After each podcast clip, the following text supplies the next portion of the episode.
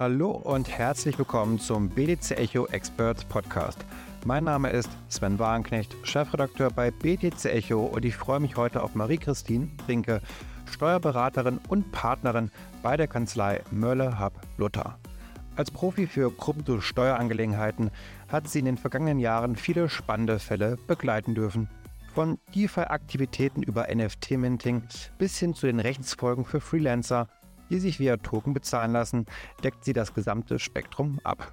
Über die spannendsten Fälle möchten wir heute hier im Podcast sprechen und damit euch, liebe Hörerinnen und Hörer, mit wichtigem Wissen versorgen und vor teuren Fehlern schützen. Hallo Marie, schön, dass du da bist. Und meine erste Frage wäre natürlich direkt, hast du schon deine Steuererklärung gemacht und wenn ja, gab es Krypto-Themen dabei? Ja, hallo Sven, schön, dass ich da sein darf. Da freue ich mich drüber. Ja, ja, es gibt Kryptosachverhalte, genau. Also Steuererklärung habe ich auch schon fertig. Tatsächlich wollte ich einfach alles mal ausprobieren. Alles, was ich bei den Mandanten so sehe, möchte ich auch selber gerne mal machen, aber ich habe halt keine riesigen Beträge in die Hand genommen. Also von daher war es doch relativ einfach, das aufzuarbeiten und zu erklären. Aber man muss ja wissen, worüber man da spricht. Von daher wollte ich das auch selber mal ausprobieren. Genau. Das ist sehr löblich auf jeden Fall und Jetzt ist ja die Frist eben, die ist jetzt gewesen. Also viele mussten jetzt wirklich äh, ja dann doch mal die abgeben, die Steuererklärung für 2022 und für 21. Oder für 21, genau. genau. Stimmt. Ja. Und ähm, meine Frage wäre da, gab es jetzt viele Mandanten, die, sage ich mal, so zum Schluss kamen und sagen jetzt aber schnell? Ja, doch einige. Also immer noch einige Fälle, bei den Kryptofällen haben wir oft Dinge, die wir einfach nochmal ganz genau anschauen müssen, wir uns wirklich einmal reinfuchsen müssen, nochmal den Blog Explorer angucken. Also von daher stapelt sich das dann zum 31.08. schon, wo wir jetzt abgeben mussten, 21. Ja, da haben wir nochmal ordentlich Fälle aufgearbeitet und erklärt. Ja. Ich nehme an, es gab auch einige Verluste, weil das Jahr war ja aus Krypto-Trader-Sicht oder von den Kursen eher bescheiden. Genau. Ähm, das heißt, Verlustrechnungen standen bei dir auf der Tagesordnung. Ja, also bei viele hatten in 21 halt noch einen Gewinn, da haben wir dann noch ordentlich Gewinne erklärt und in 22 sah das anders aus. Ja, und da macht es ja Sinn, einfach die 22er-Erklärung direkt hinten dran zu hängen, sodass man die Verluste zurücktragen kann nach Möglichkeit und verrechnet und dann gar nicht 21 so viel bezahlen muss. Also von daher haben wir jetzt häufig direkt zwei Jahre einfach nacheinander fertig gemacht. Hm. Und gibt es viele Mandanten, die, ich sag mal, in den vergangenen Jahren sich um das Thema Steuern nicht gekümmert haben, weil ist ja Krypto und kommt ja auch keiner drauf und ist ja auch gar nicht so klar, wie man es versteuert die jetzt dann auch noch, sag mal, von 2017, 2018, vielleicht sogar noch früher dann Steuerthemen haben, die ein bisschen ängstlich vielleicht auch geworden sind? Ja, das ist so. Also das haben wir immer wieder, dass Leute uns anrufen und sagen, oh, ich glaube, ich habe da doch einige Sachen gemacht, da muss ich mal, aber dann auch nicht mehr wissen, was sie so genau gemacht haben. Und das dann wieder rauszufinden, was man 2017 gemacht hat, das ist gar nicht so trivial. Ne? Dann sagen wir immer, das musst du als erstes machen, weil wir können es nur steuerlich einordnen, wenn wir wissen, was gewesen ist. Also Steuerreport als erstes. Ja. Aber schön, wenn man ihn hat. Also das heißt, damals ja, das, da gab es ja noch gar nichts. Da viele, noch gar nichts. Viele an ISDOs mitgemacht, die es nicht mehr gibt. Äh, Plattformen, vielleicht irgendwie bei einem Bitcoin-Mining-Pool mitgemacht, den es vielleicht auch nicht mehr gibt. Und da frage ich mich so ein bisschen, wie weiß ich da irgendetwas nach, wenn ich nicht gleich ein, vielleicht ein Foto gemacht habe, ein Screenshot damals von der Seite, was ja auch wieder nicht gemacht haben. Also ich bin dann noch irgendwo hilflos. Ja, schon. Also das Einzige ist dann Blog Explorer tatsächlich nacharbeiten. Ne? Das ist, was dann in Frage kommt. Aber man muss sich irgendwie erinnern. So eine ähnliche Frage haben wir uns bei auch FTX ja auch gestellt. Wenn man da keine Daten mehr hatte, dann kann man auch nicht sagen, ja, sorry, das weiß ich nicht mehr. Dann muss man nach bestem Wissen und Gewissen versuchen, das aufzuarbeiten. Aber leicht ist das nicht, ja. Und glaubst du, dass so ein Finanzamt auch Verständnis für hat? Oder sagen die so, nee, und sind da sehr hart dabei? Ja, also doch es kommt immer so ein bisschen auf den Bearbeiter an. Ne? Man ist immer darauf angewiesen, wer einem gegenüber sitzt. Aber ich finde, wenn man merkt, der Steuerpflichtige hat sich Mühe gegeben, dann sind die meisten auch nett. Also alles andere wäre ja auch. Hm. Okay. Ja, Glück für diejenigen, die einen netten Sachbearbeiter im Finanz haben. Ja. Das kann ja auch vorkommen. Ähm, Glaubst du denn auch, dass das Finanzamt jetzt, die waren ja auch sehr unsicher, glaube ich, letzten Jahre, wussten auch nicht so recht, wie gehen sie da vor, um, dass die jetzt schon noch mehr an Sicherheit gewinnen, auch an Klarheit gewinnen, sodass auch jetzt erst dann vielleicht unangenehme Fragen gestellt werden vom Finanzamt? Ja, das glaube ich schon manchmal. Und auch da ist das unterschiedlich. Einige Stellen haben halt viel mehr solche Fälle und andere gar nicht. Und ich habe immer den Eindruck, wenn man sein Sachverhalt gut darlegt und schon einfach viel im Anschreiben adressiert hat und gesagt, das habe ich gemacht, das sind meine Begründe dafür, dass es dann häufig auch durchgeht. Und dann kann man auch nicht so viele Fragen. Also wenn das ein bisschen leicht verdaulich ist, dann ist das für den Finanzbeamten ja auch einfacher mhm. zu rechtfertigen. Als wenn man einfach nur irgendwas einträgt, dann kommen mehr unangenehme Rückfragen. Von daher lohnt sich das manchmal vorne ein bisschen die Arbeit reinzustecken. Mhm. Also. Okay, lass uns gerne mal zu so einem ersten Jahr Steuerfall kommen, sagen wir mal, gerade das Thema Freelancer äh, fände ich hier spannend, weil der ein oder andere lässt sich auch mal in Krypto bezahlen für irgendeine Auftragsarbeit. Und da würde mich jetzt natürlich interessieren, worauf muss ich da achten, wenn ich das als Freelancer mache? Ja, genau. Also das haben wir häufiger, dass Freelancer einfach auch in Token bezahlt werden. Hm, das ist dann eigentlich ein Tausch. Ich tausche dann meine Dienstleistung gegen die Token, die ich bekomme. Und dann müsst ihr eigentlich bewerten, die Token mit dem Wert meiner Dienstleistung. Hm, ich muss den Gewinn ermitteln nach den Prinzipien Einnahmeüberschussrechnung. Das heißt, es ist maßgeblich, wann mir der Token auf mein Wallet zufließt. Ja, das ist in der Regel beim Freelancer ähm, die Gewinnermittlungsart. So wie sonst das Geld quasi auf dem Bankkonto ankommt, kommt dann der Token äh, im in der, in der Wallet an. Und ich finde, die wichtigsten, die, die zwei, oder die wichtigste Sache ist, der muss man sich bewusst sein, das ist halt Betriebsvermögen. Das ist steuerlich verstrickt. Und ganz viele sagen immer, na, nach einem Jahr kann ich den doch jetzt eigentlich steuerfrei verkaufen. Und das ist nicht so, weil der ist mir im Betriebsvermögen zugeflossen für meine betriebliche Tätigkeit. Das heißt, der ist die ganze Zeit steuerverstrickt. Solange ich. Der gilt ja gar nicht. Das heißt, genau, die, die private ein Jahre Haltefrist, über die wir uns alle freuen nach einem Jahr, die da können wir uns nicht. dann nicht freuen. Und das ist halt nicht jedem bewusst. Und deswegen ist es einmal gut zu überlegen, ah, es ist mir ein Betriebsvermögen zugeflossen. Was will ich eigentlich damit? Will ich das vielleicht in meinem Privatvermögen haben? Und da müsste ich es entnehmen und müsste überlegen, wie kriege ich das hin? Und das kann ich machen, zum Beispiel, indem ich es auf ein anderes, auf ein privates Wallet transferiere. Das ist ja eine sehr eindeutige Geschichte. Ne? Das kann man sehr eindeutig nachweisen. Ist ein, damit ist es dann Privatvermögen. Und plötzlich ist meine Einjahresfrist wieder gültig dann für, für diesen Token.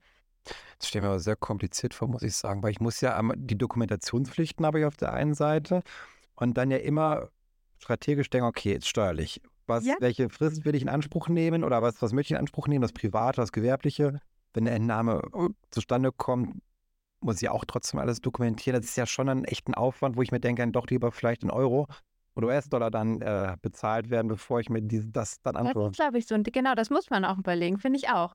Weil richtig, ich muss wieder überlegen, entnehme ich es jetzt, ich muss aktiv was machen, weil einige haben dann auch einfach ihre Token auf seinem betrieblichen Wallet und fangen dann an, damit andere Geschäfte zu machen, irgendwelche DeFi-Geschäfte oder so. Aber plötzlich macht die ja eigentlich ehrlicherweise ein Betriebsvermögen.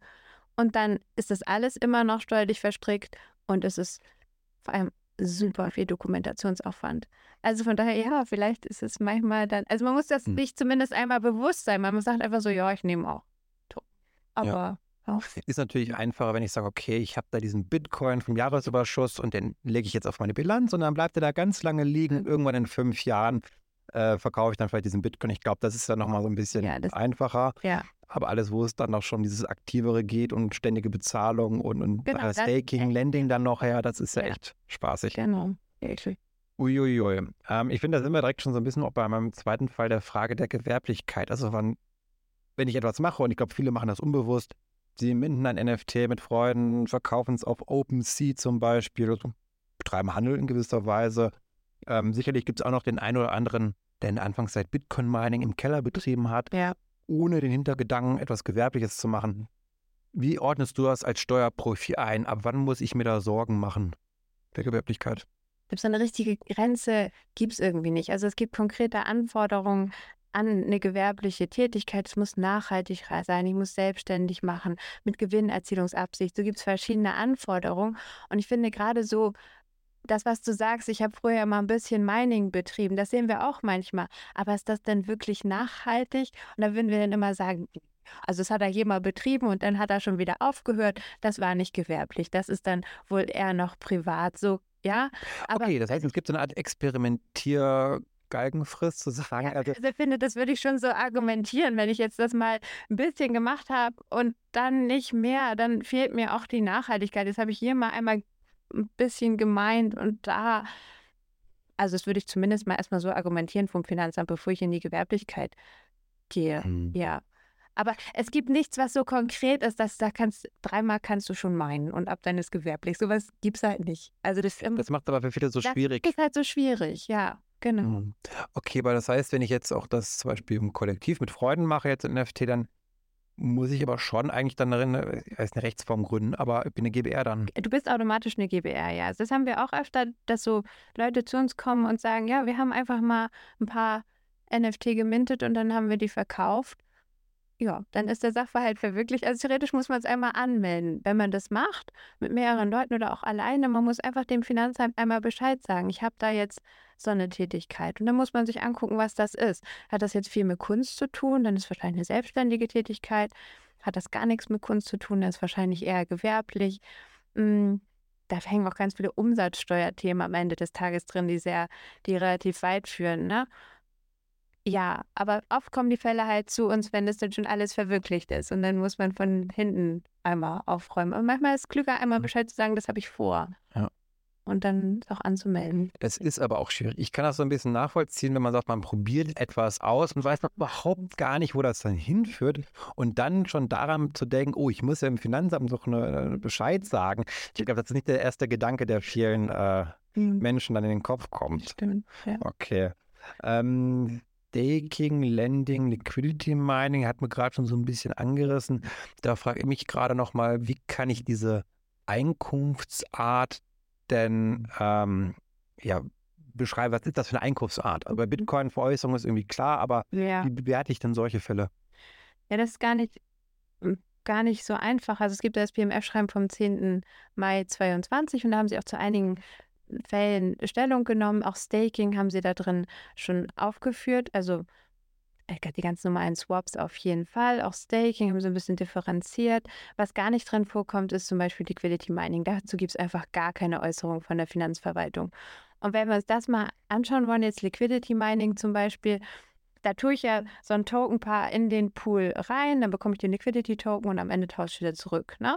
Und da stellt sich schon die Frage, ist das eine Veräußerung? In dem Zeitpunkt, wo ich mein Token-Paar reingebe und diesen Liquidity Pool Token bekomme, ist das eine Veräußerung, weil dann hätte ich ja einmal so ein Veräußerungsgeschäft gehabt, hätte einmal stille Reserven aufgedeckt und da gibt es jetzt einfach verschiedene Meinungen. Einige sagen, ja, das ist eins, andere sagen, nein, du hast doch eigentlich nur ein Utility-Token, du hast nur den Anspruch, nachher den Smart Contract wieder zu das wieder zurückzutauschen quasi. Ist wie so eine Garderobenmarke im Prinzip, die du wieder zurückgeben kannst. Das ist ein Nichts. Dann habe ich halt keinen Veräußerungsvorgang ich könnte auch überlegen, ich kriege es ja in der Regel nicht im gleichen Verhältnis zu wieder raus, auch nur im Rahmen der Veränderung eine Veräußerung zu haben. Alles hat verschiedene Rechtsfolgen. Und da muss man sich halt auch den Report genau angucken. Wie ist das jetzt da dargestellt in meinem Steuerreport? Das muss ich mir immer noch mal angucken im Block Explorer, muss überlegen, wie, wir meine Recht, wie ist meine Rechtsauffassung. Denn jetzt überlege ich mir eine, die ist vielleicht im Gewinnfall auch toll, aber wenn ich dann mal Verluste hätte irgendwann, kann die vielleicht gar nicht so toll sein. Und dann kann ich ja nicht einfach anlassbezogen sagen, ja, heute, ich fand eigentlich, das war ein Nichts bis letzte Woche. Ist das diese First In, First Out oder? Die das ist das Verbrauchsfolgeverfahren.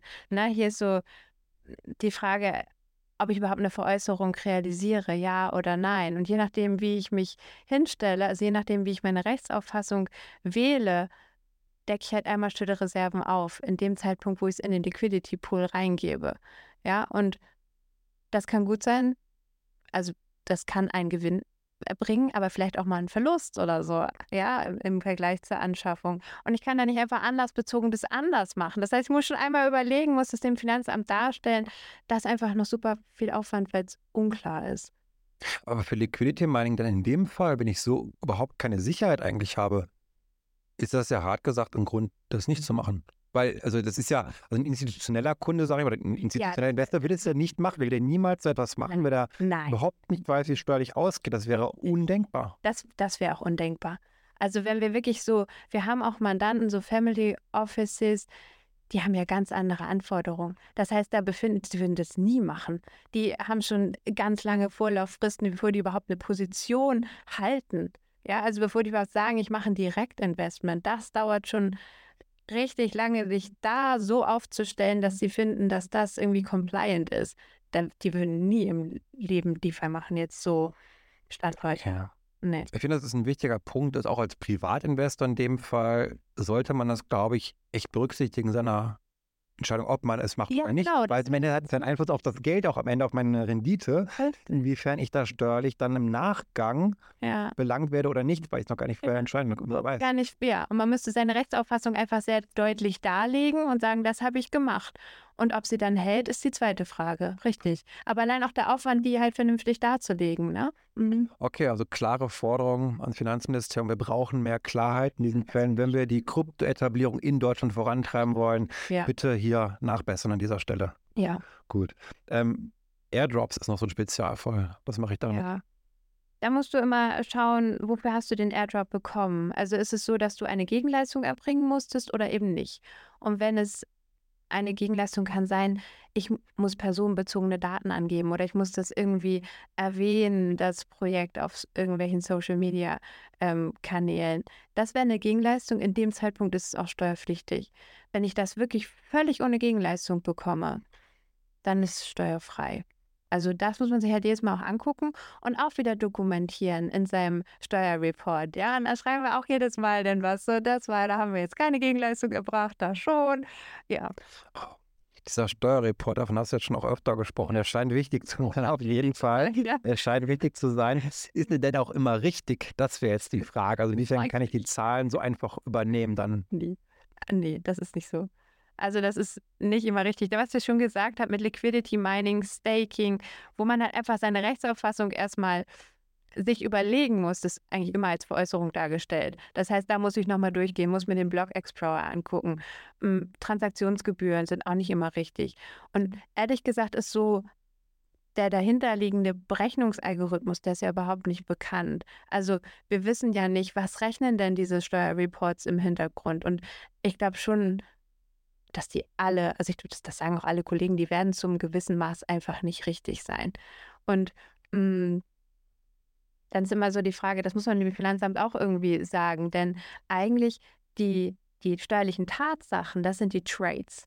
Und wenn ich das irgendwo eintrage in einen Report, dann hat ähm, ein Finanzgericht gesagt, ja, das ist aber schon ähm, eine steuerliche Beurteilung. Das ist keine Tatsache, sondern da hast du ja schon steuerlich was ähm, beurteilt. So, deswegen sagen wir immer, ja, wir haben was nach, also es ist nach bestem Wissen und Gewissen eingetragen. Es ist davon auszugehen, dass so ein Steuerreport zum gewissen Maß falsch ist. Der Mandant will aber alles richtig erklären. Liebes Finanzamt, ermittel das doch gerne. Wenn du zu was anderem kommst, dann be free. Auch wieder sehr anstrengend. Da könnte es ja fast Sinn machen, dass man gleichzeitig direkt mehrere Steuerreporting-Tools hat. Direkt, ich nehme drei Stück und will dann einen Mittelwert raus das und bin dann auf, der- auf der sicheren Seite. ist gar Vielleicht. nicht so weit weg. Das machen einige Kollegen, die sagen, mach das mal in zwei verschiedenen Reports und dann reichen die zwei Reports ein und sagen, es ist zweimal was anderes rausgekommen. Genau. Oder man sucht sich den, den Dann- aus, den man am besten. um- Genau, und und dann aber halt der Hinweis, ja, es wird zum gewissen Maß wohl irgendwo falsch sein, liebes Finanzamt.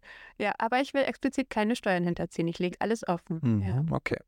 Ähm, wie ist denn das, wenn man im Nachgang feststellt, okay, boah, der Steuerreport von den letzten zwei Jahren, das war dann doch nicht so richtig und es haben sich auch Auffassungen geändert, ähm, wo man merkt, ich habe Fehler gemacht.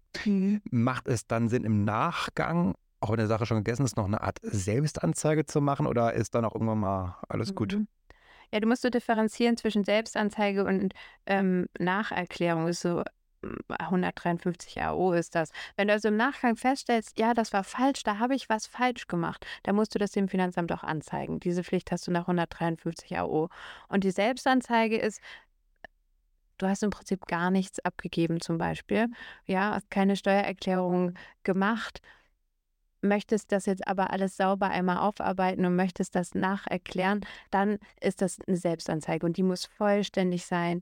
Du musst ähm, die Fälle komplett aufarbeiten. Du musst die Steuer sofort entrichten für alle Jahre, die da betroffen waren. Und das kann sehr weit zurückreichen. Also die Nacherklärung ist quasi, oh, ich, ich glaube, ich habe irgendwie in 20 eine Sache falsch erklärt. Machst du schnell ein Schreiben, erklärst das nach. Die Selbstanzeige, oh, ich glaube, ich habe hier habt einiges. vergessen. Genau. Dann äh, musst du versuchen, eine vollständige, wirksame Selbstanzeige Okay. abzugeben. Ja. Aber das heißt dann auch immer, ich kenne mich da nicht aus, wenn es auch um größere Summen geht, das kommt ja schon auf die Höhe auch an, Mhm. das bewarb ich dann auch schon vom Gefängnis. Weil irgendwann ab einer gewissen Summe, jetzt nicht bei 5.000 oder 20.000 Euro, aber es gibt ja schon Grenzen, wo es dann Ja. gefährlich wird. Ja, das stimmt. Und dann, richtig, musst du ganz sauber alles aufarbeiten. Und dann ist eigentlich das, was wir vorhin gesagt haben, oh, das ist so schwierig. Das ist ja dann, zählt irgendwie doppelt, ne? Weil das ist die Voraussetzung der Selbstanzeige, dass sie wirksam ist, dass sie vollständig ist. Und dann gehst du aber hier hin und versuchst Jahre aufzuarbeiten, wo du dich eigentlich schwer erinnern kannst und wo es auch eigentlich ein bisschen unklar war. Und das macht so eine Selbstanzeige, finde ich, im Kryptobereich irgendwie noch ähm, Ja, kribbeliger als so im normalen Bereich, weißt du? Ja. Gibt es da eigentlich auch irgendwelche Grenzen? So kannst du sagen, ab 100.000, ab 200.000, ab wann kann man dieses Strafmaß, sage ich mal, auch mit Haft im Zweifel, wann gibt es da diese Grenzen? Ja, es gibt schon eine Grenze für besonders schwere Steuerhinziehung, die ich aber ehrlicherweise auch jetzt aus dem Kopf nicht weiß. Aber ja, es kommt schon irgendwie auf die Höhe an und auch so ist auch mal die Frage, Steuerhinterziehung muss es halt auch einen Vorsatz geben, ja? Du musst das mit Wissen und Wollen gemacht haben. Wolltest du Steuern Mhm. verkürzen? Und wenn das nicht so ist, dann ist vielleicht auch leichtfertige Steuerverkürzung. Also ja, da ist schon, also dieser subjektive Tatbestand muss einfach auch da sein, Mhm. wenn es wirklich um Steuerhinterziehung geht. Okay, aber ist ja interessant. Das heißt, vielleicht in den kommenden Jahren, wenn das Thema immer auch regulatorisch klarer wird für Mhm. viele, ist dann auch die Erwartungshaltung vielleicht vom Finanzamt auch eine höhere, als zu sagen, okay, das ist jetzt 2014 passiert, okay, wir glauben das demjenigen auch, dass der das einfach auch noch nicht wusste. Wenn das dann jetzt passiert oder in zwei, drei Jahren, wird es dann anders wahrscheinlich sein. Ja, das glaube ich auch. Ja, einfach weil ich glaube, in 14 haben einfach, genau, da hat einfach niemand dran gedacht, wo, da war bestimmt kein Vorsatz dann Mhm. so irgendwie. Aber wenn du jetzt Dinge nicht erklärst, also heutzutage sollte man schon wissen, dass man das erklären muss. Ja. Ist ja auch doof, irgendwie, da gab es so vor einiger Zeit mal, dass auch Bitcoin.de hat dann ja auch Mhm. Finanzdaten weitergegeben an die Finanzämter, wo jetzt ja schon viele, glaube ich, dann, die bei dem Marktplatz Bitcoin.de gehandelt haben, schon auch eine Selbstanzeige machen sollten vielleicht, oder? Ja. Ja, da gab es so, die heißen Goldene Brücke schreiben. Ne? Da haben sie so Schreiben geschickt, die Finanzverwaltung, es waren über 4000 Schreiben und gesagt, ist da vielleicht was? Möchtest du vielleicht Ja. was? Möchtest du was sagen? Genau, dann sollte man vielleicht auch was sagen, denn es ist immer eigentlich für eine Selbstanzeige, damit die überhaupt noch stattfinden kann, darf die Tat nicht entdeckt sein.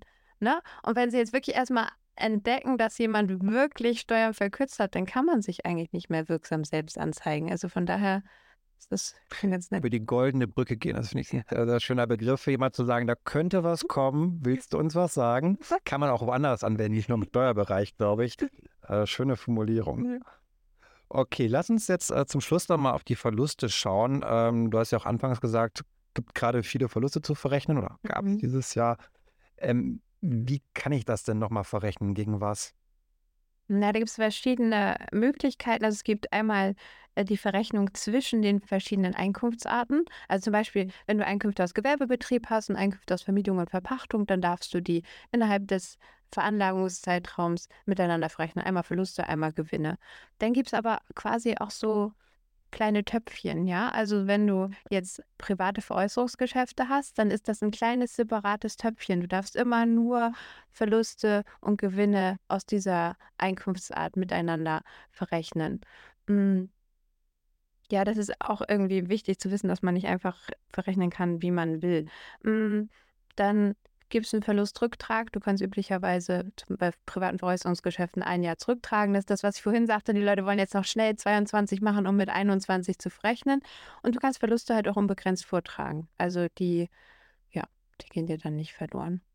Okay, das heißt, ich muss da die Fristen dann nicht berücksichtigen, weil ich das machen kann. Ja, das, äh, genau das ist vielleicht auch noch interessant. So bei, bei, bei den privaten Veräußerungsgeschäften sind ja nach einem Jahr steuerfrei die Gewinne. Das gilt aber halt auch für die Verluste. Nach einem Jahr sind die nicht mehr steuerlich verstrickt, nicht mehr steuerrelevant. Und das muss man auch auf dem Zettel haben, weil manchmal, ich meine, gut, oft hat man vielleicht die Annahme, der Kurs wird sich auch wieder erholen, ich will das eh nicht loswerden, dann braucht man auch nichts machen. Aber ich finde, manchmal hält man schon so Token, wo man denkt, du, das wird auch nichts mehr.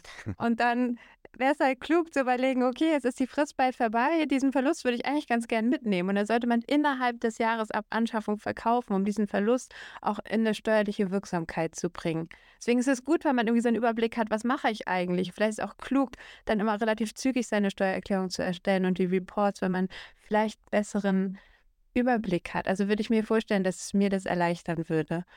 Ist auch ein sehr nützlicher Tipp, finde ich auf jeden Fall. Hast du zum Abschluss noch irgendwie was, wo du sagen würdest, darauf würde ich gerne hinweisen, so eine abschließende Steuertipps, die man beachten sollte? Abschließende Steuertipp.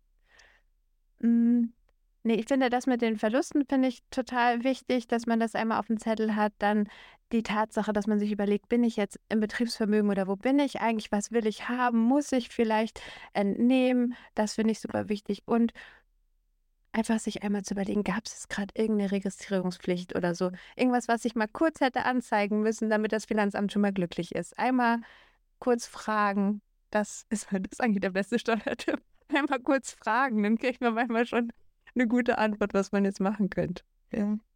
Alles klar, dann vielen lieben Dank für deine Steuertipps und ich hoffe, dass ihr, liebe Hörerinnen und Hörer, nun gut gerüstet seid für eure Steuererklärung. Und wie immer gilt, wenn euch dieser Podcast gefallen hat, dann unterstützt uns doch mit einer Bewertung auf Apple Podcast, Spotify und Co. Das wäre ganz, ganz lieb. Und in diesem Sinne macht es gut und bis zum nächsten Mal.